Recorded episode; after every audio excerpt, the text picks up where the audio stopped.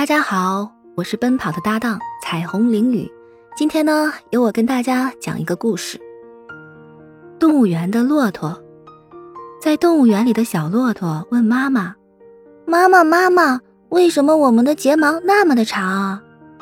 骆驼妈妈说：“当风沙来的时候，长长的睫毛可以让我们在风暴中都能看得到方向。”小骆驼又问：“妈妈，妈妈。”为什么我们的背那么驼，丑死了？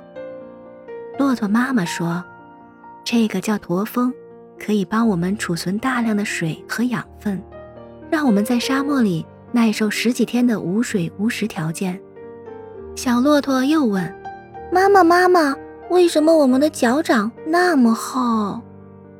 骆驼妈妈说：“那可以让我们重重的身子不至于陷在软软的沙子里。”便于长途跋涉呀！小骆驼高兴坏了，哇，原来我们这么有用啊！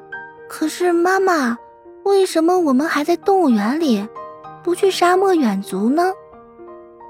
天生我材必有用，可惜现在没人用。